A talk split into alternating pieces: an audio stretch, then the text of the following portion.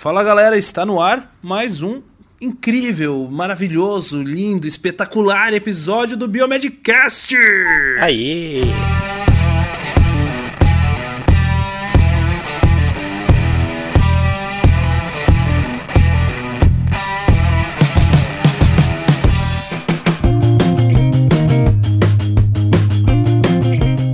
Aê, muito bem. Hoje estamos aqui só em dois e mais um convidado, né? É, porque a, a ocasião exige tal adaptação, né? É um episódio mais do que especial para nós do Biomedcast aqui. Receber um entrevistado, né? Mais um entrevistado, né? Aqui quem tá falando é o Otávio, então, só para me apresentar, né? Diretamente de Curitiba, num tempo que não deixa de ser nublado, cara. Não, não para, assim, ó. O sol aqui é um negócio assim raro, né? diferente da cidade do Bruno, né? Quem me dera. Vamos trocar de cidade, então. É. E aí, galera, tudo bom? Aqui quem tá falando é o Bruno. Estamos aí para mais um episódio muito especial aí que vai que promete, vai bombar aí nas redes sociais. Exatamente, exatamente. Hoje a gente trouxe então, como eu já disse, né, e enfim, como alguns ouvintes também solicitaram depois do, do nosso último episódio, um convidado, um convidado mais do que especial. Na verdade, ele é biomédico, né, brasileiro biomédico, trabalha hoje atualmente nos Estados Unidos. Tem aí uma grande conquista recente que foi participar do estudo do artigo foi premiado pelo Prêmio Nobel de Medicina, né? Então, esse foi o principal motivo para a gente chamar ele aqui, mas a gente tem certeza que ele pode trazer muito mais conhecimento, muito mais assunto bacana aqui para você que nos ouve há tanto tempo. Isso aí. Fique ligado aí. Certo, galera? Seja bem-vindo então, Jorge. Pode ficar à vontade, enfim, a se apresentar. Fica à vontade aqui com a gente então. Jorge Augusto Borim, escute. olá, pessoal. Obrigado aí mais uma vez. A gente estava aí offline falando um pouquinho aí por trás, né, dos microfones e relembrando os tempos bons de quando ainda éramos formandos. E agradeço, agradeço totalmente aí o convite de vocês, a oportunidade também de poder levar um pouco né, não só de conhecimento né, sobre né, os trabalhos realizados pelo Dean Allison, mas também um pouco da imunoterapia, porque eu acho que é muito importante né, o que a imunoterapia trouxe hoje né, como uma nova alternativa de tratamento, um, uma nova forma né, de terapêutica para câncer. Então, acho que quanto mais a gente puder falar disso, é, os ouvintes, os, as pessoas da área da saúde e até quem não é da área da saúde vai poder se familiarizar né, com alguns conceitos e tudo mais. E quem é apaixonado pela ciência, pela imunologia, vai se deliciar aí com algumas das dos conceitos que a gente vai discutir aí ao longo desse, desse programa de hoje. Obrigado mais uma vez, fico lisonjeado de estar aqui, né, é, presente é, em forma de áudio, né? Porque cada um tá num canto, né? Eu tô aqui no hoje eu tô na Alemanha, né? Como vocês podem saber, vocês podem ver, eu tô na Alemanha hoje, mas eu moro nos Estados Unidos. Mas eu fico muito feliz e obrigado mais uma vez. Imagina, Jorge, é um prazer enorme ter você aqui com a gente compartilhando prazer. um pouquinho do que você uh, do seu conhecimento do, que, do conhecimento que você adquiriu nesse período aí. Importante, inclusive, por isso que os meninos não estão participando, nem o Rogério nem o Luiz estão participando hoje por conta do próprio fuso, né? Então a gente está gravando aí à tarde, a gente conseguiu uma folga na agenda minha e do Bruno, então a gente está conseguindo fazer esse episódio, essa entrevista aí tão importante, né? Isso aí, especialmente para os ouvintes do Biomedcast. especialmente para você. Então tá. Uh, então, Jorge, para a gente começar a nossa rodada de perguntas, na verdade a gente vai fazer mais um bate-papo aqui, mas a grande maioria dos entrevistados, né, Bruno, que a gente faz aqui, a gente sempre faz essa pergunta, né, no início, assim. Por que a biomedicina, Jorge? Bom, é, desde criança, né, eu já sabia que eu iria para a área da pesquisa, que eu iria para a área da ciência e sempre fui um apaixonado por tudo isso, né? E eu acho que eu não sei a idade de vocês, eu tenho 33 anos, mas quem é da época aí de 80, 85 vai se lembrar do laboratório de Beekman, né? E do laboratório de De o mundo de Beekman, laboratório de Dexter.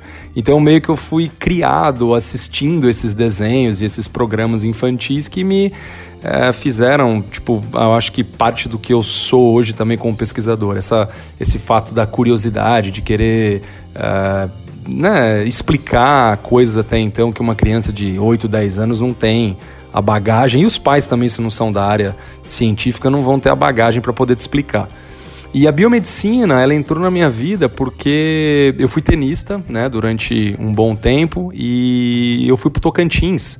Eu fui jogar pelo estado do Tocantins, então eu representei São Paulo, representei Tocantins. E no Tocantins eu queria muito é, uma faculdade que proporcionasse para mim uma, uma bagagem científica, mas que ao mesmo tempo pudesse aplicar isso na forma clínica. E eu primeiro curso que, assim, eu estudando, né, a, a grade curricular dos cursos, eu bati o olho em biomedicina e me apaixonei pela biomedicina e falei, é esse curso que eu vou fazer. Tinha outros cursos também da área da saúde, mas me encantou muito essa possibilidade de você poder, eh, ao mesmo tempo, você ter algo básico, né, te proporcionar uma aplicabilidade na clínica. Então eu fui exatamente, busquei a biomedicina por conta dessa amplitude né, em nível de conhecimento. E aí, até então, falo em todo lugar que eu vou que eu sou um biomédico apaixonado pela profissão, amo a biomedicina. Eu acho que o que a biomedicina me trouxe hoje em termos de currículo é, e conhecimento é extremamente vasto, né? Porque a gente tem microbiologia, depois você tem a microbiologia básica, então você tem toda aquela parte nerd da microbiologia, de recombinação de bactéria, mecanismo de transferência genético, enfim, tudo aquilo que uh, as pessoas às vezes na, na, na faculdade temem e ao mesmo tempo você tem a, bio, a, microbiologia aplicada, você tem a imunologia básica, você tem a imunologia aplicada, você tem a bioquímica básica, a bioquímica aplicada. Então isso me trouxe essa bagagem ampla e e devo tudo à biomedicina, aos professores que eu tive também, por conta da bagagem que eu adquiri, né? E hoje, graças a Deus, eu, né, tive, a gente vai falar mais sobre isso, mas tive a oportunidade de trabalhar no laboratório do Dean Allison, né, que a gente sabe que foi o prêmio Nobel no dia 1 de outubro, e devo tudo isso à biomedicina, né, porque foi o curso que me trouxe aí toda essa bagagem. Então, como foi seu caminho? Por que, que você escolheu a imunologia? Né? Você se interessava pela área? Foi uma oportunidade que apareceu e você agarrou? Como que, como que foi esse seu contato aí com a Imuno? É, então, meu contato com a Imuno, ela, eu tenho que voltar um pouco né, no tempo para poder explicar como que eu acabei na imunologia. É, como eu te como eu estava falando para vocês, eu fui fazer faculdade no Tocantins, eu fui para Palmas e em Palmas eu não me adaptei muito às condições climáticas de Palmas, né? Nossa, é, impossível. Como, Por que será? Como um tocantinense nato, eu sei como que é. é. E assim, o Tocantins, ele é lindo, é um estado maravilhoso. Eu tenho um carinho muito especial pro Tocantins. Eu tenho muitos amigos ainda que moram em Palmas, né? Natividade, eu nem sei se o pessoal vai saber. Você sabe né, natividade, né? É, então, assim, é. então eu não consegui ficar também longe né, dos meus pais e tudo mais. E voltei para a cidade ao qual é, no interior de São Paulo eu vivi, né, que é uma cidade chamada Araraquara. E em Araraquara tinha uma faculdade né, de biomedicina, que é o Centro Universitário de Araraquara, e eu fui transferido no segundo ano de faculdade. E a primeira pergunta que eu fiz pro meu. Olha pra você ver como que. Uh, eu era meio assim, sempre, eu sempre soube o que eu queria. Primeira coisa que eu cheguei pro coordenador do curso, eu falei assim, o nome dele é Orivaldo. Eu falei assim, professor Orivaldo, eu quero ser um cientista, eu quero ser um pesquisador. A sua faculdade, ela proporcionaria para mim essa bagagem científica? Ó, pra você ver, né? Que, que marra, né?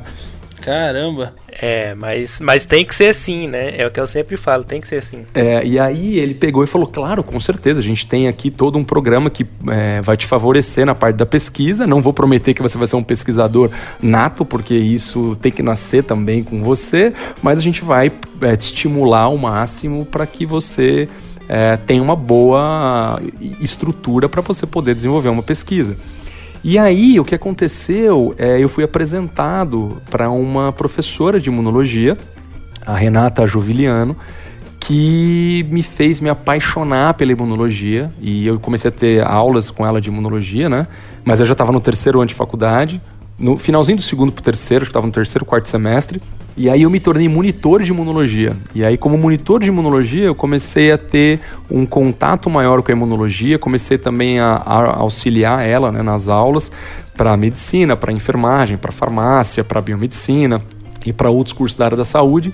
E aí esse amor pela imunologia só foi crescendo, crescendo, crescendo e logo após eu dei a continuidade né, na minha carreira, no meu mestrado, meu doutorado, meu pós-doc, tudo na área de imunologia aplicada ao câncer. Eu sempre trabalhei com imunologia de tumores. Então, o meu contato com a imunologia foi por conta dessa professora que, em todos os lugares que assim eu passo e eu tenho a oportunidade de falar, eu dou todo o crédito para ela, porque eu fui professor também, educador, a gente sabe a importância do educador, né? O educador não é só aquele é, professor que vai lá, é, fala um pouco da disciplina e tudo mais. Ele contamina você, ele estimula você, ele faz com que você queira é, ainda mais buscar, ainda mais, cada vez mais fundo, cada vez mais. Uh, cada vez ter respostas ainda para coisas que possivelmente ninguém tem. Então eu tive essa contaminação boa num, num sentido né, da, da, palavra e eu devo tudo a ela e, e, e aos meus professores, meus educadores.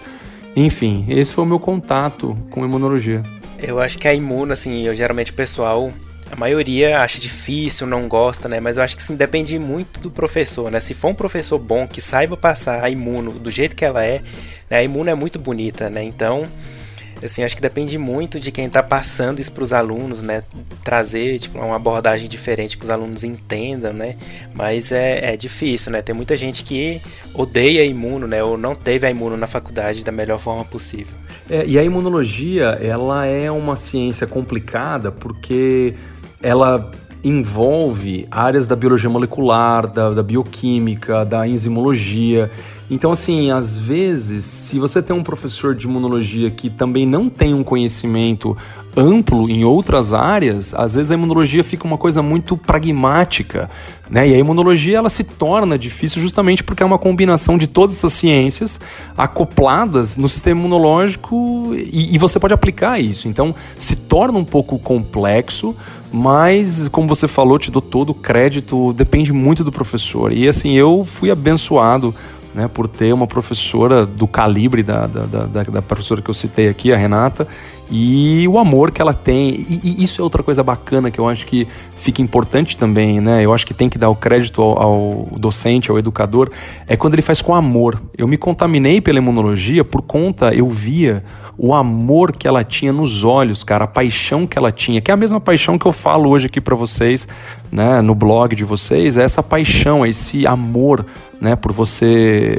fazer aquilo que você gosta, fazer aquilo que você ama, né? Então, quando a gente faz as coisas que a gente ama, que a gente gosta, não se torna algo difícil, né? Se torna parte do seu dia a dia que você tem prazer em desenvolver. Excelente, cara. É, eu, eu queria falar o mesmo, assim, assim, em geral, sempre gostei bastante dessa questão de imuno e tal, mas nunca foi minha praia, assim, cara. Sempre, sempre gostei, mas preferia, sei lá, administração laboratorial. sei lá.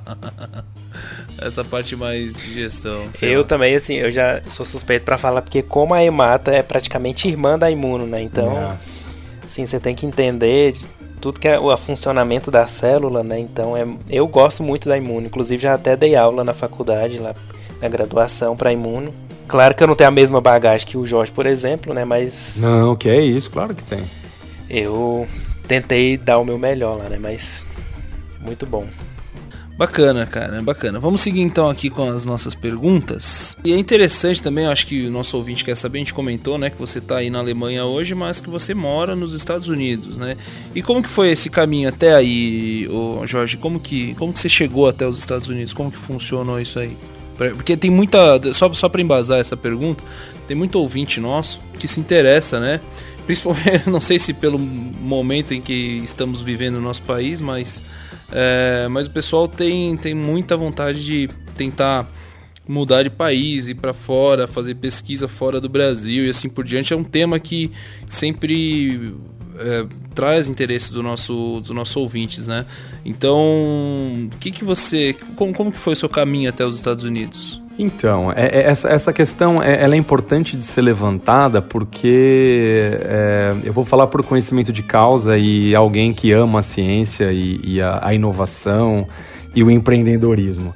Uh, no Brasil, infelizmente, ainda a gente vive numa política que todo o dinheiro destinado à pesquisa não é um investimento, é um gasto. Então, se você parte do princípio que é um gasto, você não vai gerar algo valioso para o país. Então, ciência, pesquisa é um investimento todo o dinheiro doado, dado, aplicado, é um investimento e não um gasto. A minha história com os Estados Unidos, ela, na verdade, a minha, a minha chegada nos Estados Unidos, ela começa depois que eu terminei a minha graduação em imunologia, é, em biomedicina eu fui para São Paulo, né? Eu fiz mestrado, doutorado na Universidade Federal de São Paulo.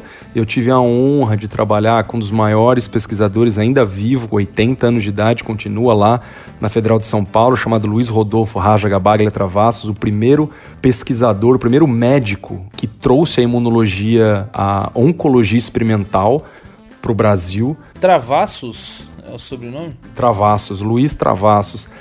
Eu conheço um livro dele, né? Ele tem um livro.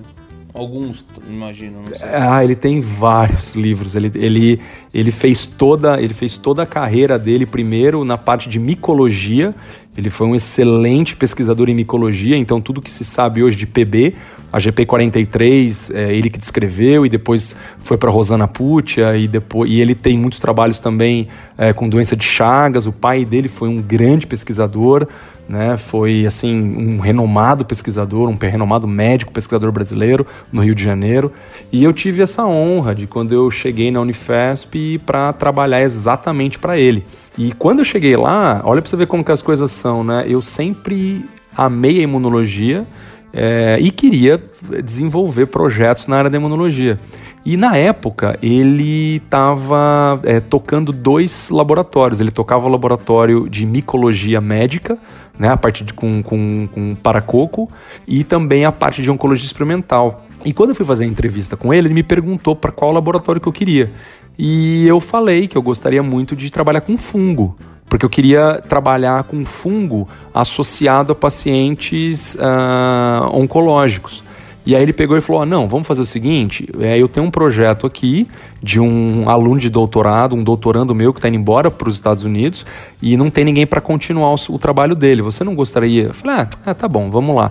E aí é, me apaixonei ainda mais é, pela, pela imunologia. Aí comecei o meu trabalho com imunologia de tumores, né, desenvolvi alguns peptídeos bioativos derivados do melanoma, melanoma murino, né, que a gente fala que é a B16 F10 NEX2, que é uma linhagem do melanoma do, CC, é, do CC, C57 Black 6, que é um camundongo, e comecei a fazer todos os meus estudos de mestrado, doutorado em cima de modelos experimentais e esses peptídeos imunoativos contra o melanoma. Então desenvolvi aí algumas estratégias terapêuticas para a redução do melanoma e ativação do sistema imunológico. Logo depois disso, e, e só que aí que está nesse período ainda de finalzinho de mestrado, comecinho de doutorado, eu fui docente de uma universidade, de um, de um, né, de um centro universitário em São Paulo, ao qual eu lecionei durante seis anos, um pouquinho, uns seis anos, para também todas as áreas da saúde, imunologia, bioquímica, biologia molecular, biologia celular. Eu era o professor que dava aula de tudo, assim. Isso a biomedicina também me proporcionou, né? Essa bagagem de poder dar aula de várias é, disciplinas.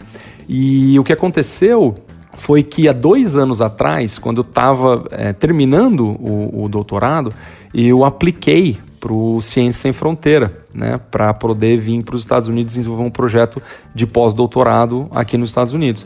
E saiu né, a minha bolsa e tudo mais, e vim para os Estados Unidos, exatamente no MD Anderson, no, no departamento de pediatria, ao qual eu trabalhei com um tumor pediátrico extremamente agressivo, chamado glioma pontino difusamente intrínseco, nos Estados Unidos é DIPG, e eu desenvolvi uma vacina é, para esse tipo de tumor em modelo é, animal e depois a gente estendeu isso para o modelo, modelo pré-clínico e humanos. É, foi a primeira vacina em Natural Killer, né, célula NK, e foi muito legal porque a gente ganhou prêmio por conta disso e tal. Isso me deu uma visibilidade legal.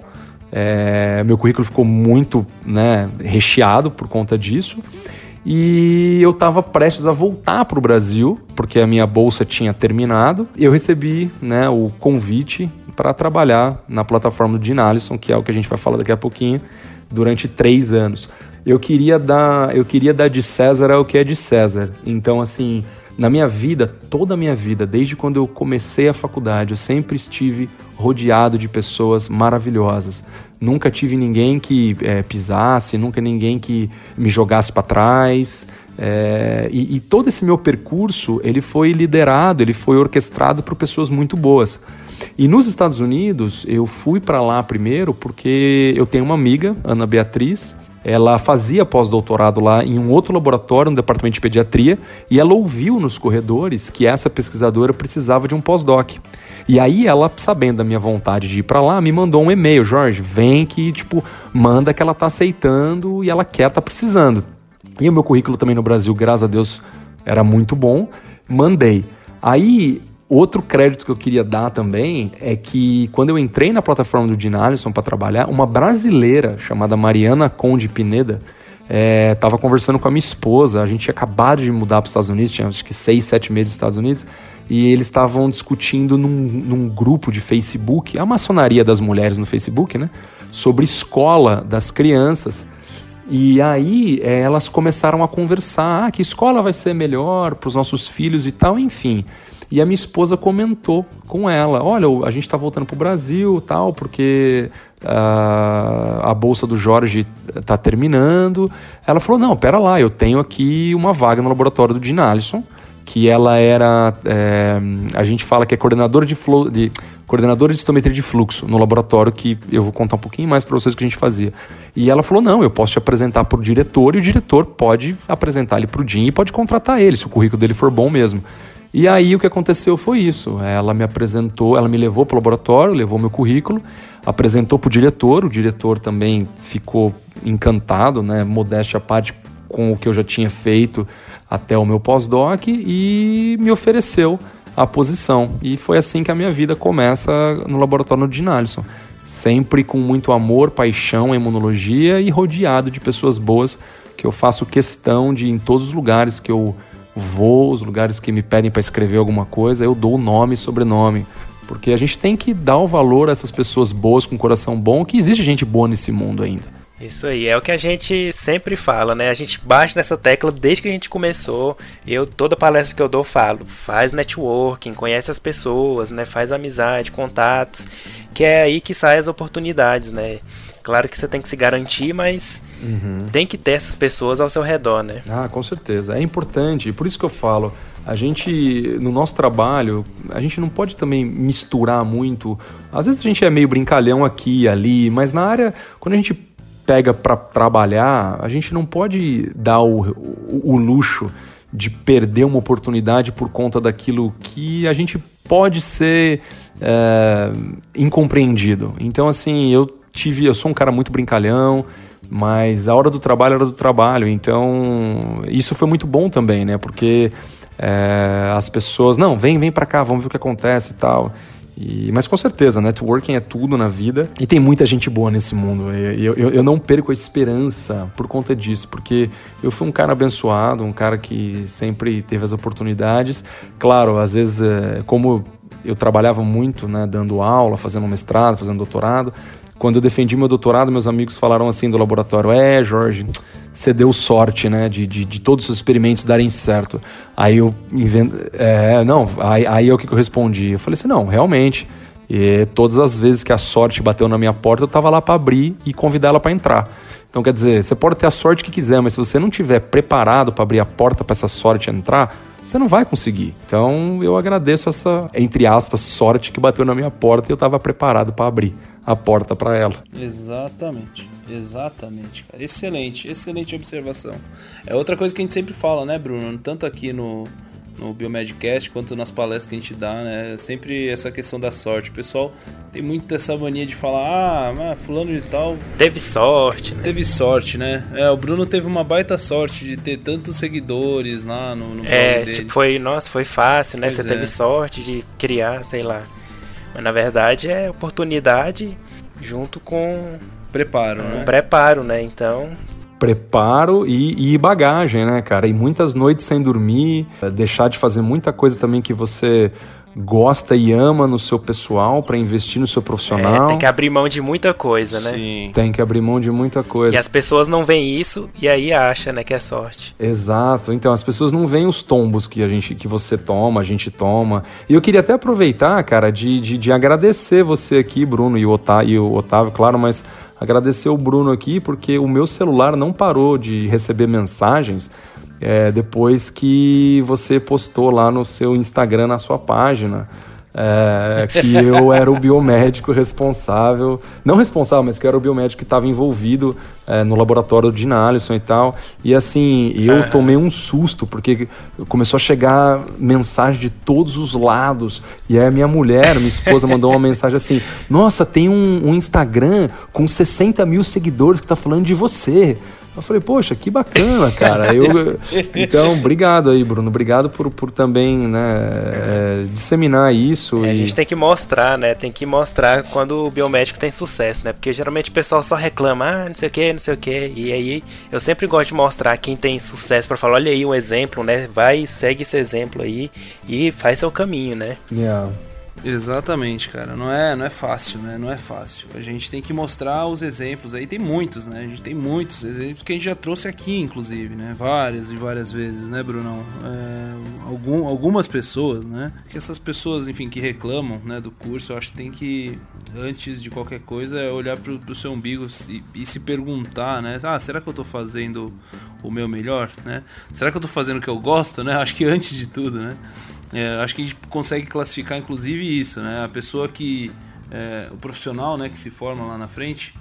É, é uma coisa que eu noto assim, toda, em todo biomédico que a gente entrevista aqui que tem um sucesso na, na sua área, independente de qual seja, né?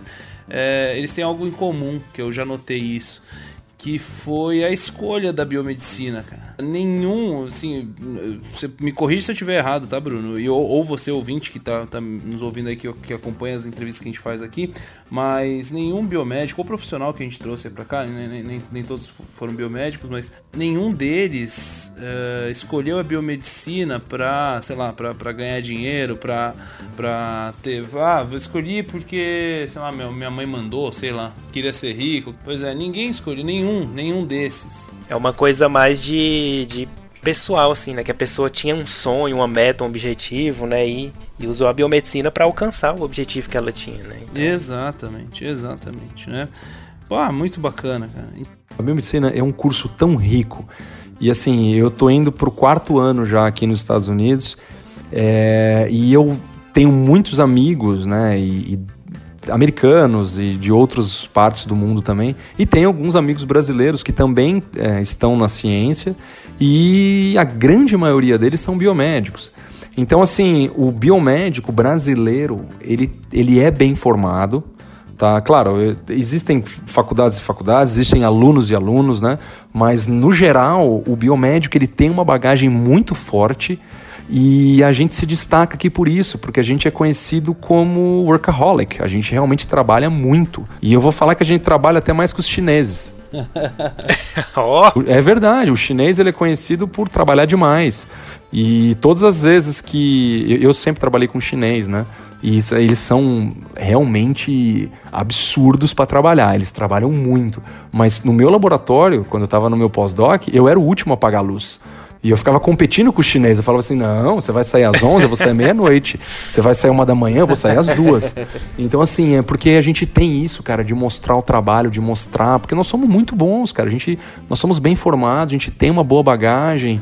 E também acho que por todas as diversidades que a gente passa muitas vezes no Brasil para conseguir um espaço, conseguir uma verba, conseguir uma visibilidade, um laboratório, acho que a gente uh, nós somos treinados. Eu acho que lá de né, do comecinho mesmo, a lidar com as adversidades. Quando a gente chega num país onde você tem tudo pronto e dado para você, você fala, poxa, pera lá, então eu vou produzir o máximo que eu conseguir, porque eu não tenho desculpa né, para não produzir. Exato. Né? Lá quando, quando, quando eu fazia é, ciência no Brasil, eu tinha que, por exemplo, autoclavar o meu PBS. Então, assim, é, aqui Cara, aqui você chega aqui, o PBS ele já tá lá na, na bancada, bonitinho, e ele já tá estéreo e acabou. Você não tem que ir lá e preparar, diluir por 10 vezes. Não, ele já tá pronto. Então aqui também tem uma condição e quando você pega um profissional bem formado, com uma boa bagagem e tem essa estrutura para trabalhar, cara, desculpa do termo que eu vou usar, mas a gente deita, porque aqui a gente, a gente sabe trabalhar, né? E assim, é, eu queria só falar outra coisa também, os ouvintes vão. Acho que vocês vão começar a perder vários seguidores, viu? Porque eu não, eu não vou deixar vocês falarem. vocês já perceberam não. isso. Não, mas entrevistado é o que manda. Ah, então tá bom. Então, então senta aí que eu tô falando agora, não tô brincando. uh, o, o, Otávio perguntou, né, como que, que tem alguns ouvintes que, que, que até planejam, almejam, sonham de vir para os Estados Unidos e como que funciona. Primeiro, eu queria responder isso, que eu acho que eu pulei isso. Eu acho que a primeira coisa, né, para quem tiver esse interesse, tá? Eu não tô falando em revalidação de diploma com biomédico médico aqui, nada disso, porque para trabalhar em ciência e pesquisa você não precisa revalidar seu diploma. Né? Não existe uma revalidação para você trabalhar em ciência e pesquisa. Existe para você trabalhar com análises clínicas, que aí é um pouco diferente. Mas para vir fazer pesquisa, a primeira coisa que tem que fazer é você precisa achar um laboratório que consiga, uh, te, é, consiga ser um, um. A gente chama de sponsor, né? Consiga. Patrocinar. Exato, consiga patrocinar você. Se você, se você vem com verba do Brasil, que existem alguns programas de, no Brasil que te mandam para fora, então a verba vem do Brasil, é, o pesquisador aqui ele te aceita e você faz por um tempo aí é, que você pré-determinar com o seu supervisor aqui. Se a verba vier daqui, aí já é uma maneira diferente, mas no geral né, 90%, a gente vem para cá com um visto chamado J1. Ele é um visto de intercâmbio. Esse visto de intercâmbio, você fica. Ele tem validade por cinco anos. O número de. O, o tempo em anos que você fica no determinado país, você é obrigado por lei. Isso é relação diplomática. Você tem que voltar para o seu país e ficar o mesmo número de tempo que você ficou fora. Então, se você sai do Brasil, com verba do Brasil e ficou dois anos aqui, você é obrigado a voltar para o Brasil e permanecer dois anos no Brasil, com esse visto J. O que aconteceu na minha história foi o seguinte: eu vim com o visto J1 porque eu vim como pesquisador brasileiro, financiado pelo governo brasileiro. Quando eu cheguei aqui nos Estados Unidos, acabou a minha bolsa de um ano, eu poderia renovar por mais um ano, mas infelizmente alguns contratempos aconteceram, algumas coisas não deram muito certo e eu tive que, teria que voltar para o Brasil. Só que eu não voltei. Então, o que aconteceu comigo? Eu precisei é, de uma, um financiamento aqui dos Estados Unidos só que o meu visto J pôde ser renovado pelo MD Anderson, que era o meu sponsor, que era o meu patrocinador. Só que não interessa o número de tempo que você fica aqui, mesmo com bolsa de fora. Você tem que, com bolsa daqui de dentro, você tem que voltar para o Brasil após cinco anos. Se você não voltar durante os cinco anos de visto do seu J1, você tem que pedir uma. É como se fosse um pedido de perdão, que eles chamam de waiver. Esse waiver ele envolve as embaixadas americanas e as embaixadas do seu país de origem, ou seja, do Brasil.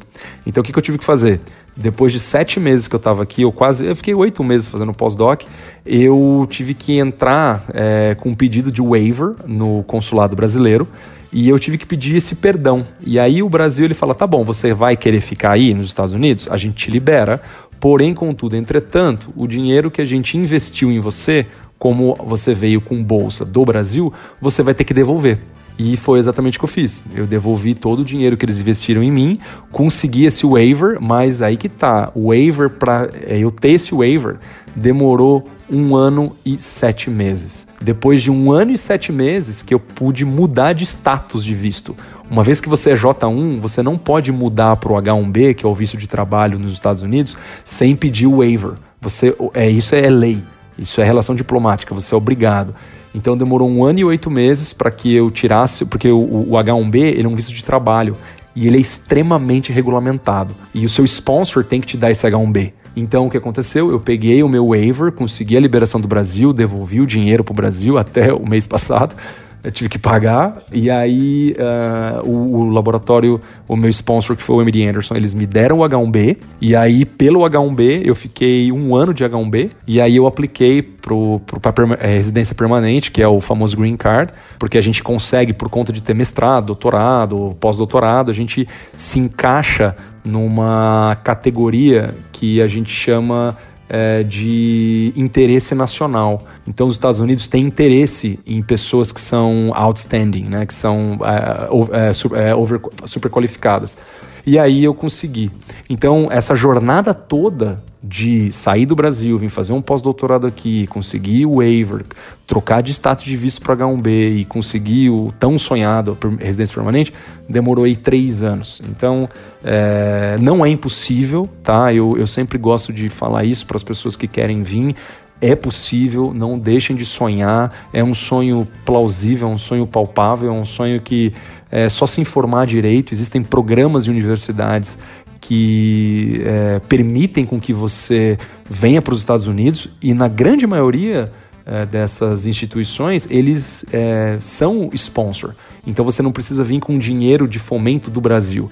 Então aí você já economiza pelo menos uns oito meses da sua vida nesse processo de waiver e liberação de verba. E essa foi um, é um pouco da minha história é, em relação à situação imigratória que não é fácil, mas como eu disse, é, é plausível, né? Você é, é, é palpável. Ótimo, cara. É, tem que tentar, né? Tem que fazer.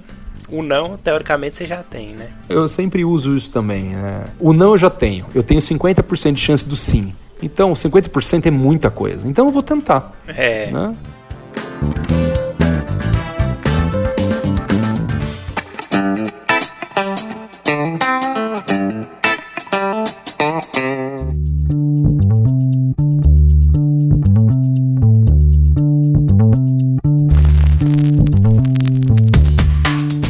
Jorge, então aqui dando continuidade, né? Muito bom o nosso papo. E aí eu queria saber, então, né? Como eu divulguei lá no blog, no Instagram, que seu nome estava lá, né? Entre os coautores de um artigo que tinha sido publicado né, o, o autor principal lá, né, o, o, último nome era o Jim Ellison, né, foi o ganhador do Nobel de, de Medicina de 2018. Como é que foi esse processo de trabalhar com ele? Se chegou a conhecer ele, conversar? Conta aí pra gente como é que foi esse processo todo. Como que seu nome saiu no artigo? A gente tem muita curiosidade. Ah, legal. Não, o, o, a minha história no laboratório de Allison é, é, bem interessante, né? Como eu, eu, falei no começo da entrevista, que eu tive ajuda para entrar lá e, claro, o meu currículo era bom e tudo mais. Mas o Jim, eu, é, eu chamo ele de Jim, tá? Então, tipo, desculpa da. Eu fiquei três anos na plataforma dele, tipo, é, eu, eu chamava ele de papai, pra você ter uma ideia, o nível, né? Cara, é muito engraçado isso, porque ele é uma das pessoas mais humildes que eu já vi na minha vida. Ele é um cara que a gente tinha reunião toda semana, então durante três anos que eu fiquei na plataforma, ah, para explicar um pouco da plataforma, a gente, o MD Anderson, ele tem um programa chamado Moonshots, que é exatamente uh, o Moonshots que levou o homem à Lua, né? Porque foi anunciado o Moonshots em Houston e o MD Anderson fica em Houston. Então o presidente do MD Anderson na época, o Ronald DePinho, que é um português, que os pais moraram no Brasil e eu tive o prazer também de conhecer ele e falamos muito português. Ele deu, ele deu início a esse projeto chamado Moonshots, que era fazer o estudo de um imunomonitoramento de todos os pacientes que faziam uso de imunoterapia. Em algum momento de imunoterapia, ou seja, qualquer estratégia terapêutica que estimulava o sistema imunológico a responder contra diversos tipos de câncer, eles obrigatoriamente tinham que passar por uma plataforma para a gente poder avaliar o sangue desse paciente, e a gente fazia isso por citometria de fluxo, fazia isso uh, por. Uh, é, citometria de massa, que é o CyTOF, que a gente fala. A gente fazia uma outra técnica de microscopia chamada multiplex, que é uma citometria de massa é, acoplada à microscopia.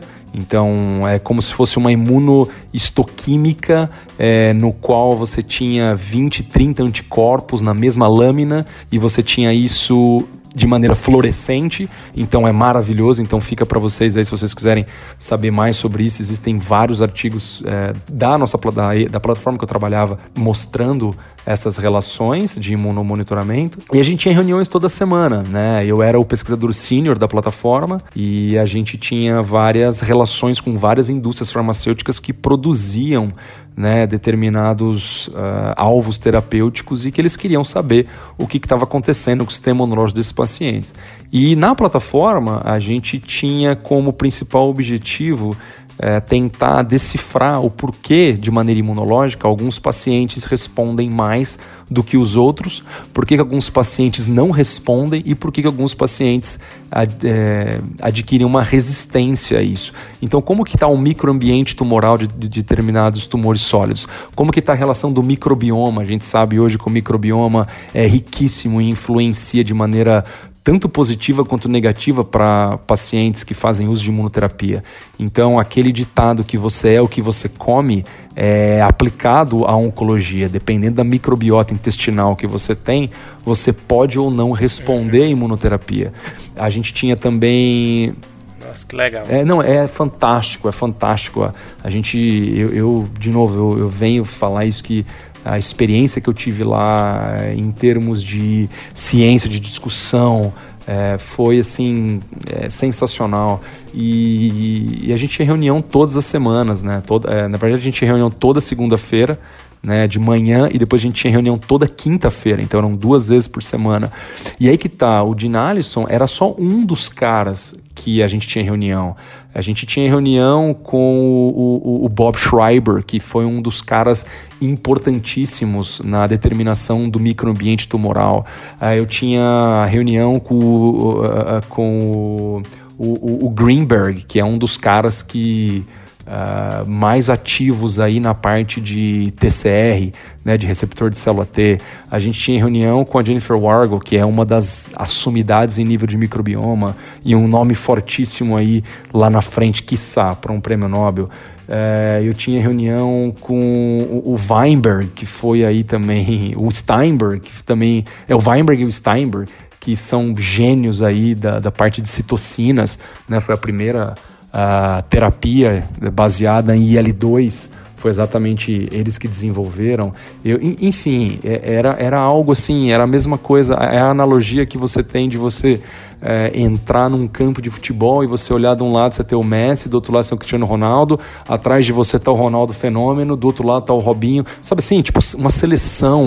e, e você se sente um, um menino, cara, você se sente uma criança olhando para esses caras que você cresceu, que você uh, estudou a vida inteira.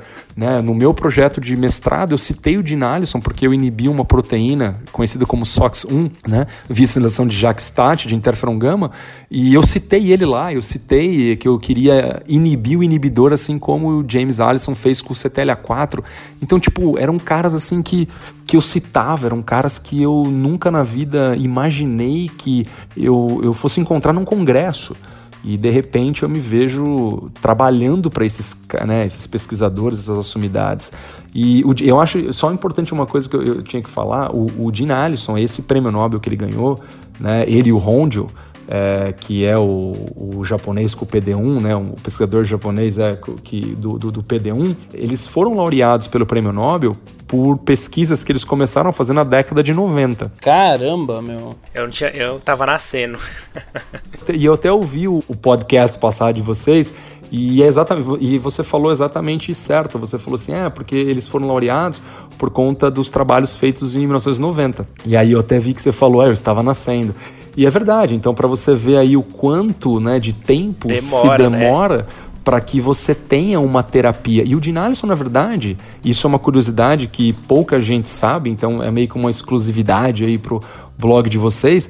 Quando o Dinalison descobriu o CTLA4 e o Rondio descobriu o PD1, eles não estavam interessados de maneira nenhuma em fazer terapia para câncer. Eles queriam entender como que a célula T era ativada. Eles queriam entender o mecanismo de ativação. Funcionamento. Exato. E, e a imunorregulação negativa de células T. Por que, que uma célula T responde mais ou menos a determinados eh, ambientes a qual estão expostos? Em nenhum momento eles pensaram, poxa, vou tratar o câncer. Em nenhum momento. Eles viram que eh, quando silenciava o CTLA4 em camundongos. Esses camundongos eles é, não sobreviviam, né, além da é, muito tempo, justamente porque eles tinham uma hiperinflamação, né, e desenvolviam uma doença autoimune. Então, a, a, partir daí que eles pensaram, poxa, então pera lá, se eu inibo um inibidor, eu mantenho a célula ativada. Se eu mantenho a célula ativada, logo, contudo, entretanto, eu posso usar isso como uma terapia para o melanoma, que é um dos tumores mais imunogênicos que nós temos.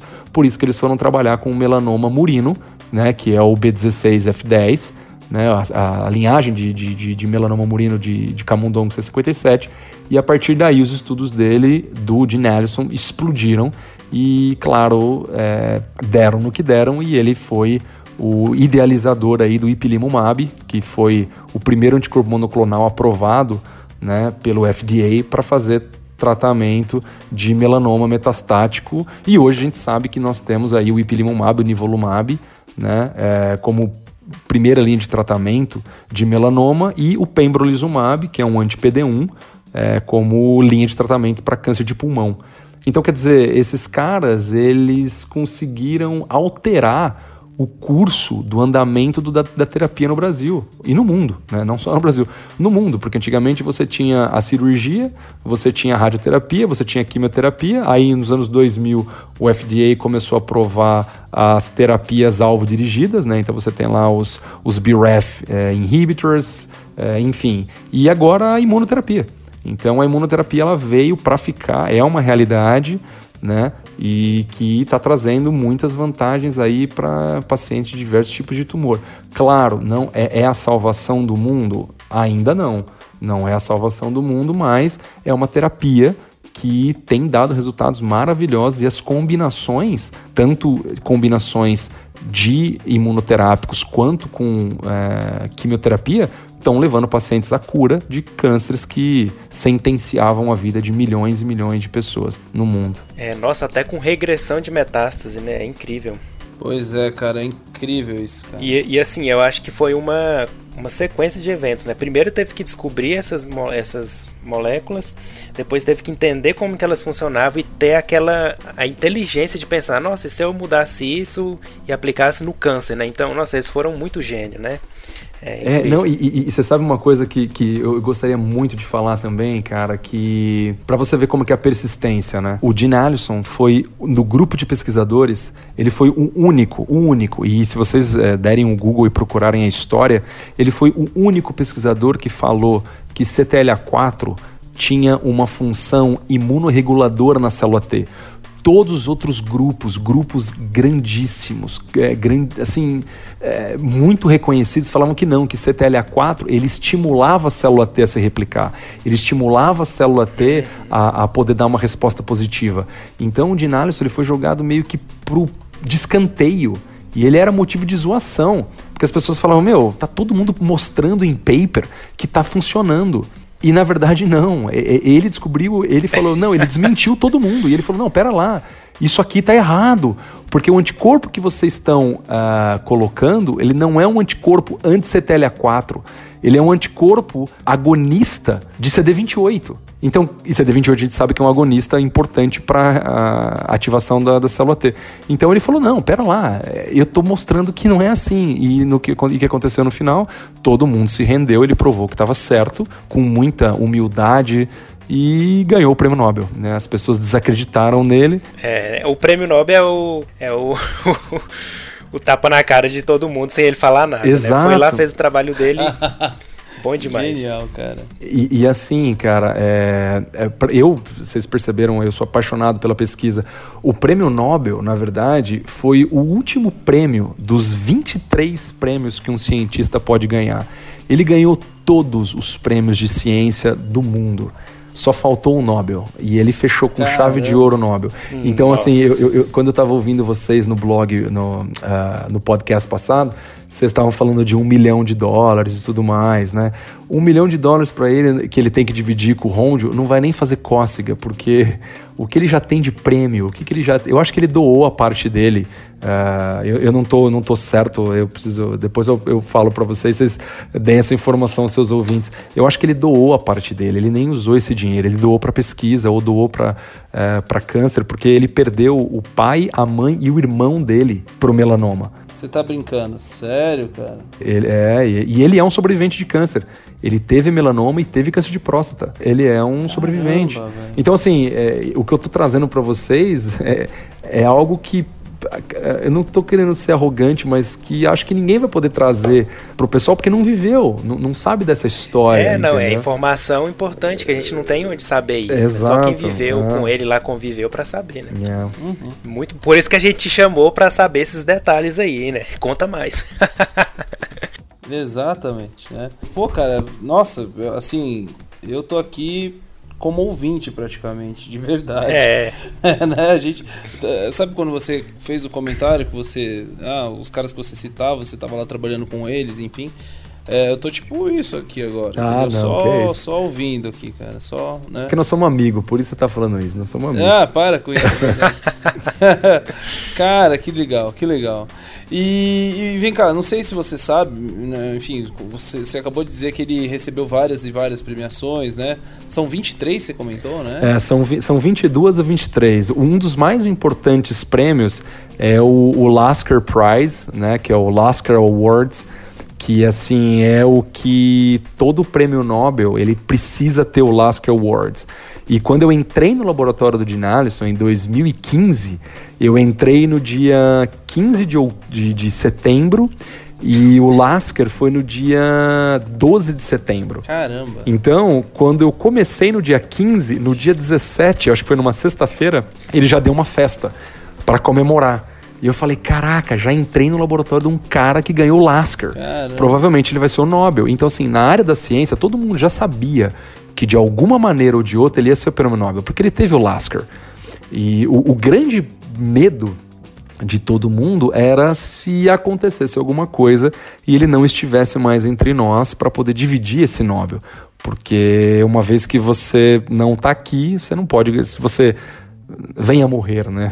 Eu não queria falar essa palavra, mas é, você, não, você não ganha o Nobel, né? Uhum. Eu tô pensando aqui, né, que você falou aí que ele é humilde e tudo mais, aí você para pra pensar assim, né? Nossa, aqui na, nas universidades tem cada professor com ego tão lá em cima, né? Exato. Que se acha o top da galáxias e veio o prêmio Nobel, né? O cara que descobriu uma coisa interessante e ganhou o Nobel e é humilde, né? Então acho que isso aí é um tapa na cara aí desses pesquisadores, professores, e que acha só porque é um concurso que tem estabilidade, que não pode ser demitido, pode fazer o que quer, né? E, nossa, é. É verdade. E muitas vezes, infelizmente, muitos desses desestimulam talentos. Uhum, nossa, demais. Que desistem no meio do caminho porque não se identificam com aquele professor e falam, ah, eu não vou seguir isso aqui porque o cara é um frustrado ou a mulher, sei lá. Então é, é complicado isso. E assim, é, só para você ter uma ideia, a humildade do Dinalison, cara. Uma vez eu fui apresentar um trabalho, é, eu fui apresentar até no AACR, que é o Congresso de, é, da Sociedade Americana de Pesquisa em Câncer, é, foi até o ano passado, e eu fui apresentar é, para eles o que eu apresentaria no Congresso. E coloquei lá na, no, na televisão, né, para poder explicar para eles e tal. E eu tô falando, falando, falando. Pô, você tá falando pro Dinalison, você tá falando para as pessoas que, que sabem tudo de imunologia. Os caras são gênios. Aí ele vira e fala assim: Jorge, você pode fazer só um favor para mim? Você pode só explicar ali para mim um pouco do TOL 9? Eu não lembro muito o que, que o TOL Like Receptor 9 faz.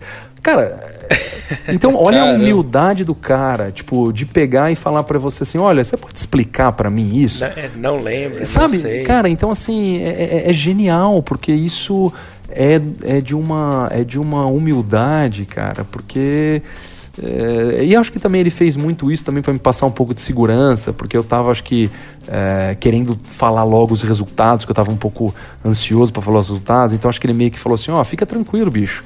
Se eu tô falando que eu não sei, é, relaxa, que tipo a galera também vai estar tá boiando, entendeu? Então acho que ele hum. também fez para ser um, um gentleman, mas cara, ele é muito, muito uh, educado, um cara inteligentíssimo. Ele depois, uh, eu não sei se vocês sabem disso, mas coloquem lá no YouTube para vocês verem. Ele é um exímio tocador de gaita. Coloca lá no Google, no, no, no, YouTube, o, a banda dele chama The Checkpoints, porque checkpoints é exatamente os pontos de checagem que a célula T utiliza para ser ativada ou inativada. E o CTLA4, ele é um checkpoint. E por isso que a gente fala que é um checkpoint blockade quando você usa um anti-CTLA4 ou anti-PD1. Ele tem uma banda com os maiores pesquisadores da imunologia em câncer que vocês possam imaginar. É ele, o Gaievski, o Patrick Hu, são caras geniais, todos tocam na banda. Nossa, cara. É, é sensacional. Eles tocam blues e jazz. E rock, claro. Depois vocês colocam lá The Checkpoints. É, eles tocam sempre no ASCO, sempre no CITSI, que são congressos assim de 30 mil pessoas é, para imunoterapia. E eles são gênios, cara. Vocês vão ver que eles tocam demais. Que legal, cara. Ah, que bacana. Esse tipo de, de detalhe é uma coisa que acho é, que muito agrega bom. muito pra gente aqui, cara. E vem cá, é, na verdade eu ia te fazer uma outra pergunta uh, a respeito. Até tava no nosso sketch aqui, mas a respeito da, da premiação e tal. Mas na verdade eu quero pegar mais uh, essa questão do MD Anderson que você comentou. Uh, só, só pra gente entender, o que, que é o MD Anderson? É um centro de tratamento? O que, que é um centro de pesquisa? Como, o que, que é? é? O MD Anderson, ele é, pelo 29 ano consecutivo, eleito o maior e melhor hospital em tratamento de câncer e pesquisa. Né? Pelo, ele é o maior hospital uh, do mundo em níveis de terapia para câncer. Pessoas do mundo inteiro vão para o MD Anderson para se tratar com câncer. A gente até é, dá uma relação que se você não tem uma terapia efetiva no MD Anderson, você não vai encontrar uma terapia em qualquer outro lugar do mundo, porque aqui é um hospital referência. Né? E o MD Anderson, ele é esse hospital e acoplado ao MD Anderson, a gente tem a Universidade do Texas, que faz parte do MD Anderson. Né? Então, a Universidade do Texas é uma universidade, formador de médicos, é, tem biomedicina também, tem odontologia, tem os cursos da área da saúde e que, no final das contas, eles fazem todos os estágios, as pesquisas no MD Anderson, que é o hospital.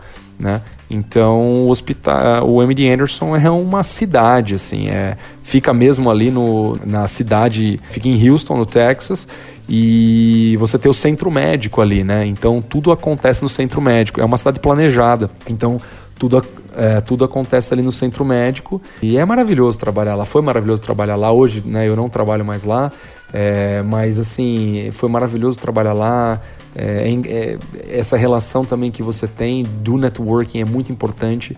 Né? Hoje eu trabalho para uma indústria e eu venho para os congressos, eu sempre encontro esses pesquisadores e sou recebido com muito carinho, justamente por conta do passado que eu tive, é, igual o Bruno estava falando, né, do, da parte é, do networking, que é importante ter esse networking, é você ser uma pessoa boa, né? Você vai encontrar com essas pessoas lá na frente e eles vão te dar a oportunidade de você crescer e tudo mais. Com certeza.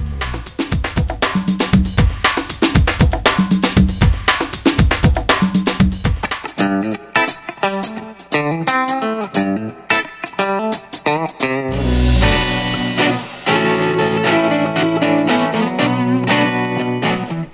Cara, na verdade tem mais um monte de, de, de pergunta pra gente fazer aqui. A gente tá aí já indo pra uma hora de, de conversa gravada aqui. Pode, pode fazer, pode fazer quantas perguntas vocês quiserem. Vocês me pagaram quatro horas, então eu tenho mais três horas. É. Sua hora é muito cara, se for. Não, é nada, cara. É nada. Na verdade, eu que não, tenho que pagar vocês, cara, porque eu tô imagina, aqui usando o programa de vocês para falar de imunologia, imunoterapia. Ô, louco, ô, louco, vixe. É um prazer enorme, cara. É um prazer enorme. É, então tá, então, Bruno, você tem mais alguma pergunta? Quer fazer aquelas perguntinhas finais lá pra gente fechar? Vou, vou perguntar para ele aqui então, assim, né? Ele saiu do Brasil, foi para os Estados Unidos. Queria saber sua opinião sobre a pesquisa no Brasil. Você pensa em voltar para o Brasil algum algum dia, né? Porque o Bibraí, por exemplo, voltou, né? Agora ele é professor concursado lá na UFMG. Quais são seus planos aí? Conta pra gente. Então, eu fiquei sabendo que. Como ele chama? Ibraí? Bibraí. Bibraí, ele só voltou pro Brasil é. porque ele deu uma entrevista para vocês. Então, vocês que fizeram esse retorno dele e o cara virou professor. É, na verdade, eu acho assim: a gente nunca pode falar nunca, né? A gente também não pode. Uh, comer no, no, cuspir no prato que come. Eu amo o Brasil, o Brasil é meu país, eu sou muito patriota né? Em todo lugar que eu vou, eu faço questão de falar de onde eu sou, é, qual a minha formação, mas não estão nos meus planos voltar para o Brasil, né? Como eu, eu disse é, no começo, a gente já tem uma residência permanente nos Estados Unidos, eu já tenho um bom trabalho e que eu posso contribuir ainda mais com a imunoterapia, né? Favorecendo aí é, formas de tratamento, é, treinamento, educação para classe médica e tudo mais. É, não penso em voltar para o Brasil agora, mas quem sabe se um dia né, a oportunidade aparecer, mas não é algo assim que eu tenho nos meus planos a curto e longo prazo. É, eu, eu acho que eu estou muito bem adaptado aqui. O, o Brasil, é, ele eu sempre falo isso para todo mundo, assim, o Brasil, ele é um dos melhores países, se não for o melhor. Claro, a gente tem o background nossa, da nossa criação, do nosso amor, da nossa paixão pelo país, mas não tem país igual ao Brasil, cara. O Brasil é maravilhoso, as pessoas são muito boas. A gente tem uh, um pouco mais de dificuldades em algumas áreas, né? principalmente aí a gente está falando da área da pesquisa, a gente tem umas dificuldades, mas eu acredito que né, a gente a gente está em ano de eleição, a gente também tem que pensar um pouco mais com consciência, tentar cada vez mais cobrar isso dos nossos políticos para dar esse investimento na área da pesquisa. Né? Eu, quando eu saí do Brasil, infelizmente, estava naquele processo de pessoas irem para a rua, fazer manifestação contra a pesquisa clínica em, em animal de experimentação. É, a gente fez até um, um cast sobre isso, lá do, dos Beagles. é, movimento anti-vacina. Isso, dos né? Beagles. É, eu, eu, trabalhei, eu trabalhei com Beagle, é, eu trabalhei e, e era muito bem regulamentado. Então, assim, às vezes as pessoas elas são movidas a um ódio por pessoas que nem da área são. É, é, ignorância de conhecimento. Exato, cara. A ignorância de conhecimento e as pessoas são levadas porque a pessoa é pública, porque a pessoa vai pra televisão, a pessoa tem um canal no, no YouTube de não sei quantos milhões e acabam persuadindo pessoas, cara, a ir pras ruas e uhum. brigar por alguma coisa que nem sabe por que tá brigando. Vai pra rua, é, exacra toda a parte de pesquisa e fica usando rímel e fica usando o gel. E isso é testado em quem? É uma ausência é, de, de, personalidade também muito grande que infelizmente isso acaba barrando a pesquisa clínica, a pesquisa experimental. Ela é importantíssima, a gente precisa disso. É regulamentado, existem regulamentações para isso. Né? A gente até, na ciência, a gente não fala que a gente mata camundongo, não, a gente sacrifica, existe um protocolo para você sacrificar animal de experimentação. Não é bagunçado, o negócio não é você pega uma guilhotina e pum. Não, mas infelizmente é o que passam para as pessoas e, e, e, isso me, me deixa um pouco triste porque a gente não tem muita voz também para para poder ir lá e brigar. É engraçado que o pesquisador tem menos voz do que uma pessoa leiga que faz um estardalhaço lá, né? Isso é um grande problema dos pesquisadores conseguir chegar na população, né? Exato. Então, assim, é, a gente agora, né, como é ano de eleição, a gente tem que continuar cobrando. Cobra saúde, cobra educação, vamos cobrar pesquisa também. Eles estão aí, aqui nos Estados Unidos, 25 centavos a cada. Vamos imaginar que você tem um dólar. A todo dólar gasto por todas as pessoas americanas, nesse solo americano, 25 centavos vão para o FDA. Caramba! É, tipo, então quer dizer, o FDA, o NCI são programas né, que também financiam pesquisa. Então quer dizer, o dinheiro ele é investido, entendeu? O dinheiro ele não é perdido ele é investido, né? Enfim, eu, eu acredito no Brasil, é, creio. Eu até estou indo para o Brasil agora dar uma palestra lá no, no, no Albert Einstein, depois eu vou lá para a USP, né? Então aí, ó, seus ouvintes que forem de São Paulo, no dia 31 e de 1 de novembro estarei em São Paulo. Vou falar exatamente de imunoterapia e, e immunocheckpoint blockade, que é exatamente tudo aquilo que, que o Allison trabalhou, desenvolveu e que eu também ajudei né, na, na, parte de pesquisa e imunomonitoramento. E é isso, a gente precisa cada vez mais cobrar né, para a gente poder é, não deixar isso morrer, porque existem milhares de pessoas melhores que eu, melhor, melhores do que vocês, é, jovens aí que, cara, vão poder trazer, vão ser ótimos professores universitários, ótimos pesquisadores, mas que muitas vezes estão amarrados, algemados a e podados a não sonhar porque não tem verba. Né? Eu tenho alguns amigos até hoje né, em São Paulo que são gênios e, e, e muito, muito mais inteligentes que eu e muito mais assim, que, que tipo, eu tenho os caras como fãs e os caras não fazem mais pesquisa porque infelizmente não tem mais verba. É, e foram para outros cursos. Eu tenho vários amigos que foram para outros cursos. Enfim, a gente precisa, como brasileiro, lutar por isso. E aí, às vezes, as pessoas até falam: ah, mas é muito fácil para você, estar tá nos Estados Unidos. Não, muito pelo contrário. Aqui nos Estados Unidos eu sou muito mais ativo do que era no Brasil. Aqui eu, eu, eu escrevo para jornais brasileiros, eu voto, eu vou no consulado, eu voto. Uh, eu, eu ajudo a comunidade brasileira onde eu tô. Existem, existia, porque como eu não tô mais agora no MD Anderson, eu não faço mais esse trabalho. Eu fazia um trabalho voluntário. Então, tipo, alguns brasileiros que vinham ter tratamento aqui nos Estados Unidos, que não falavam inglês, eu deixava de fazer o que eu estava fazendo para ir lá, estender a mão, conversar com o médico, discutir com o médico, ver a melhor forma de tratamento, o que, que podia ser feito, o que, que não podia ser feito. Enfim, então eu ajudei muito brasileiro, porque é a minha minha paixão, é a minha vida essa, entendeu? Então a gente tem que cobrar isso, não tem jeito, a gente tem que cobrar dos políticos que façam o trabalho deles. Exatamente, cara.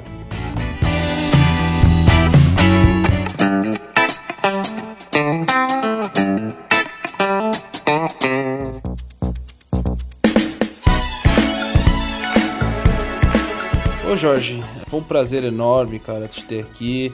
Essa conversa, claro que não acaba aqui, né? A gente vai continuar aí se falando com certeza. Os ouvintes, a gente sempre gosta de deixar eles bem à vontade para comentar o episódio, fazer perguntas, é, enfim, que, que, que, que rede social que a gente pode deixar sua, enfim, não sei, algum lugar, algum e-mail, algum algum contato para os ouvintes que se interessarem, sei lá, por, isso. Claro, né? claro. Eu, eu, se vocês tiverem alguma pergunta, podem mandar. Eu, eu posso é, falar o meu e-mail aqui para vocês. Meu e-mail é J, né, de Jorge, aí Borin, B-O-R-I-N, escute, S-C-U-T-T-I. Então tudo junto, J Borin, escute, arroba gmail.com.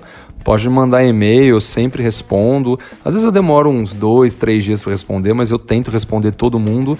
É, eu dei agora é, uma. uma fiz, fizeram uma, a Record fez uma reportagem comigo a respeito de imunoterapia e do brasileiro que trabalhou para o Prêmio Nobel. Oh, é, e foi ah, muito legal. legal. Eu vou passar o link para vocês, depois vocês divulgam aí. Eu vou passar para vocês. A gente vai divulgar. É, uhum. tem acho que cinco minutos de, de programa, foi super legal, super bacana. Conta um pouco da minha história, como eu saí, né? De Matão, fui para Araraquara, fui para Tocantins, depois fui para os Estados Unidos, conta da, da, da, vacina que eu desenvolvi lá no MD Anderson, enfim, conta um pouco da minha vida. Que legal, cara. Você sabe que depois dessa, dessa reportagem, muita gente descobriu o meu e-mail por conta dos órgãos de fomento, né? Que eu tive bolsa de mestrado, doutorado, e me mandaram e-mails. E eles me mandam e-mails. Eu tive quase, acho que 300 e-mails. E eu estou respondendo. Não, e às vezes tem uma coisa assim, eu, eu não julgo, claro, muito pelo contrário. Se eu sei, eu sei. Se eu não sei, eu não sei. E se não é da minha alçada, eu não posso opinar. Uhum. É, as pessoas também confundem muito o falar sobre imunoterapia do falar de imunoterapia ou falar de oncologia. Eu posso falar sobre, porque eu sou um profissional da área da saúde que tem mestrado, doutorado, pós-doutorado, que não é título pós-doutorado, mas, enfim, é, com uh, a bagagem de falar sobre ciência. Eu não sou médico, eu não sou oncologista. Eu não posso falar a melhor forma de tratamento. Então tem muitas pessoas que me mandam, ah, é porque eu tenho a minha avó ou meu tio que teve um tumor de próstata, ele está fazendo a combinação vermelho. O que, que você acha? E eu falo, não sou oncologista, não tenho a mínima ideia. E eu não vou opinar, porque eu, não é da nossa, da nossa alçada, da nossa formação, entendeu? Se respaldar também. Exato, e tem que dar crédito aos oncologistas, aos patologistas, aos cirurgiões, que são a, a linha que vão tratar desses assuntos. Então, assim, os ouvintes que quiserem mandar perguntas, fiquem à vontade. Se eu não souber responder e não for da minha alçada, eu vou falar, gente, desculpa, perdão, mas ó, manda e-mail para essa pessoa aqui que ela vai poder te ajudar melhor do que eu. Mas fiquem à vontade aí. Tá ótimo, cara, tá ótimo. Bom, Jorge, ah, cara, obrigado, obrigado pelo seu tempo. A gente sabe que tá tarde pra caramba pra ti aí na, na Alemanha. A gente começou isso aqui gravando à tarde aqui, a gente bateu um papo enorme aqui antes de começar a gravar. Yeah, foi muito bom, foi muito bom. Gostei também, tenho certeza que os ouvintes também vão gostar. É, o Bruno, enfim. Obrigado, não tenho mais o que falar. Acho que ah, foi um baita aprendizado. Tô muito, muito, muito feliz com o resultado da nossa conversa. Pode ter certeza que espero espero manter o canal aberto aí pra gente chamar mais vezes aqui, assim como a gente faz com alguns dos nossos entrevistados aqui de carteirinha, tem, tem alguns aí que, que voltam sempre. É. Então você já entrou pra, pra lista aí, com certeza. Ah, que legal, cara. Fica aqui a minha, a minha gratidão por, pelo espaço, pelo convite. Tô, fiquei muito feliz, tô honrado mesmo. Você sabe que é, o que vocês precisarem de mim, eu vou estar sempre por aqui. Se vocês quiserem dar um tempo para os ouvintes até mandarem perguntas para vocês, às vezes se sentem um pouco mais confortáveis em mandar mandar para vocês e depois a gente faz uma nova conversa, a gente faz um bate-papo e a gente conversa, responde as perguntas, discute. Né? Hoje a gente não teve, é, hoje a gente não teve tempo de falar muito sobre a estratégia imunoterápica, onde atua, o que, que faz, é, os receptores. É, enfim, mas a gente vai ter tempo de falar isso e eu, eu uh, deixo aqui a minha, a minha vontade de voltar e falar com vocês de novo e, e vamos ver. Estou sempre por aqui, estou sempre disposto e fiquem à vontade aí. Com certeza você vai ser convocado já. já tá certo, né, Bruno? Isso aí. Então valeu, Jorge, muito obrigado aí e te esperamos aí mais futuramente aí para uma, um novo bate-papo. Muito obrigado. Pô, obrigado eu aí. Um grande abraço para vocês, um grande abraço aí para os ouvintes e parabéns mais uma vez pela iniciativa de vocês em trazer cada vez mais a informação. É, e a informação de vocês ela, ela vem com uma veracidade muito grande, porque vocês sempre convidam pessoas da área e que não vão fazer sensacionalismo ou que vão falar alguma. É, levar para os ouvintes alguma informação errada que possa prejudicar também. Porque isso é um canal de comunicação para as pessoas que, muitas vezes, para ouvintes que são da área e para pessoas que se simpatizam com o tema, com o assunto e que querem ouvir, querem se identificar e saber um pouco mais. Então, parabéns pela iniciativa de vocês. É isso que falta assim no nosso país, né? Canais que levem e disseminem aí a informação e o conteúdo de maneira verídica. Ótimo, cara. Ótimo. Tá bom? Obrigado, viu? É isso aí, então. Obrigado, obrigado, Jorge. Obrigado. Agradeço aqui, então, em nome do, da equipe Biomedcast. O Rogério e o Luizão não puderam estar aqui hoje, infelizmente. Eu sou um ouvinte assíduo do, do, do, do podcast de vocês. Eu sei que vocês zoam né, as pessoas, a equipe que não tá. Então a gente tem que zoar ele de alguma maneira, entendeu? O que, que a gente vai. Pois é, pois é, não, é, a gente vai deixar aí para as próximas. Então a gente zoa eles depois. Pras, não, não, não, não, mas a gente deixa aí pro ouvinte pensar o que, que eles quiserem. É, mas dessa vez eu vou até dar um desconto para eles, é porque à tarde é meio complicado mesmo. Já, geralmente a gente grava à noite, que tá todo mundo em casa já, mais tranquilo, né? E aí por causa do fuso horário não, não deu certo todo mundo participar, mas Ó, oh, mas isso aí, isso aí não é desculpa, não, porque agora eu vou falar. Eu tô aqui, ó, tô na Alemanha agora, meia-noite e 45. então não vem dar desculpa de horário, não. Não vem dar desculpa aqui. Amanhã, seis e meia, eu tô de pé. Então, ó, como que é? É o Luiz e o. Rogério. Rogério. E o Rogério. Rogério, não é desculpa não, cara. Vocês tinham que estar tá aí. Não quero saber.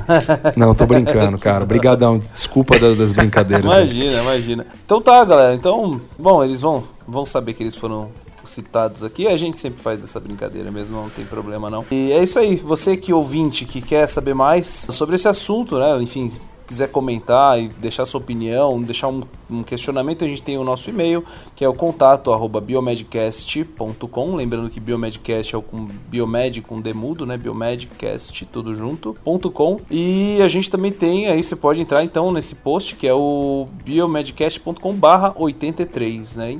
Enfim, a gente tem toda, todas as nossas redes sociais, você encontra a gente no Twitter, Instagram, Facebook, enfim.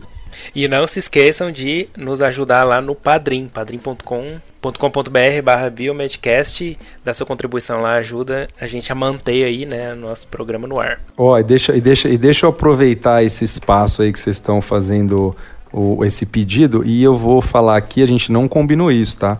Eu tenho alguns livros, né, no qual eu sou autor de imunologia e eu vou dar para vocês, eu vou, eu vou presentear vocês com isso para vocês sortearem aí. Olha só que legal. Olha só. Nossos ouvintes, os ouvintes vão gostar demais. É, e vou também é. ajudar vocês em nível, em questão financeira, que eu sei que vocês precisam e, e eu quero contribuir para que esse canal ah. fique aí. Então a gente fala depois. A gente fala em off honra, depois. A gente fala em off depois. Mas podem, podem contar comigo aí. Valeu, Jorge. um desses livros vai ser para quem for só os padrinhos. Então se você quer ganhar o livro, tem que ser padrinho, hein? Exato. Exatamente. Certo, galera? Ah, obrigado, Jorge. Obrigado. Ah, melhor do que isso, acho impossível, né? Só é. se os meninos estivessem aqui para brindar a gente também com essa com, com, os questionamentos, enfim. Tenho certeza, o Luiz, a gente sempre fala, né, sobre pesquisa no exterior, enfim, pesquisa, sempre um assunto recorrente aqui no Biomedcast. E eles, com certeza, eles poderiam contribuir com a gente, né? Mas tenho certeza que o nosso ouvinte vai vai ser ativo aí, vai compartilhar a sua dúvida, enfim, um comentário qualquer que seja fique à vontade para nos perguntar aí. Tá certo, galera? Isso aí. E se estiver no Brasil aí, avisa a gente qualquer coisa, vai que dá pra gente se encontrar aí, né? Quem sabe bater um papo pessoalmente. Pois é, pois é, Poxa, Jorge. vai ser, vai ser um prazerzão, vai ser um prazer todo meu. Ótimo, perfeito. Então, ó, você que está em São Paulo aí, dia 31 e dia 1 de novembro, o Jorge vai estar aí na USP e no Albert Einstein para fazer duas palestras. Ó, eu vou estar em São Paulo também, eu vou estar num congresso de hematologia. Olha só. Aí, ó, quando você vai estar lá? É lá é do, do dia 31 ao dia 3. Agora, 31 de outubro? É, Aí, a gente vai poder tomar um café, poxa. Vamos, vamos Pronto. combinar isso aí. pois é, vamos, gente vamos come. combinar certinho. Então, beleza. Legal. Fechado. Que bacana. Legal, é, deu certo, viu? Se você ouvinte estiver nessa situação, por favor, né? Feel free. certo, galera? Vamos nessa então. Já estouramos o nosso Vamos lá. tempo aí do, do episódio regular, mas o assunto exigiu sim esse, essa extensão. Espero que você tenha gostado. Um abraço e até a próxima. E tchau! Tchau, tchau, galera. Obrigado.